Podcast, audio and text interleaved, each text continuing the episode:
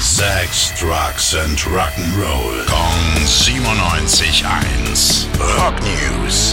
Jetzt bei mir im Studio Nico Niederlich mit Neuigkeiten hier aus der Region, kann man sagen. Ja, äh, Rock News hier aus der Region. Richtig. Und zwar es geht um Rock in Park 2023. Die erste Ladung Bands wurde veröffentlicht.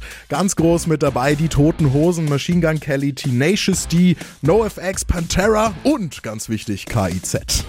Ja, es sind einige weitere Bands auch schon bekannt gegeben worden und zwei große Headliner scheinen noch auszustehen.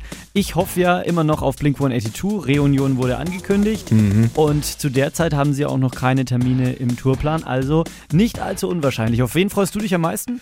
ähm, bin ich jetzt diskreditiert, wenn ich sage KIZ? Nö, ist alles gut, alles gut.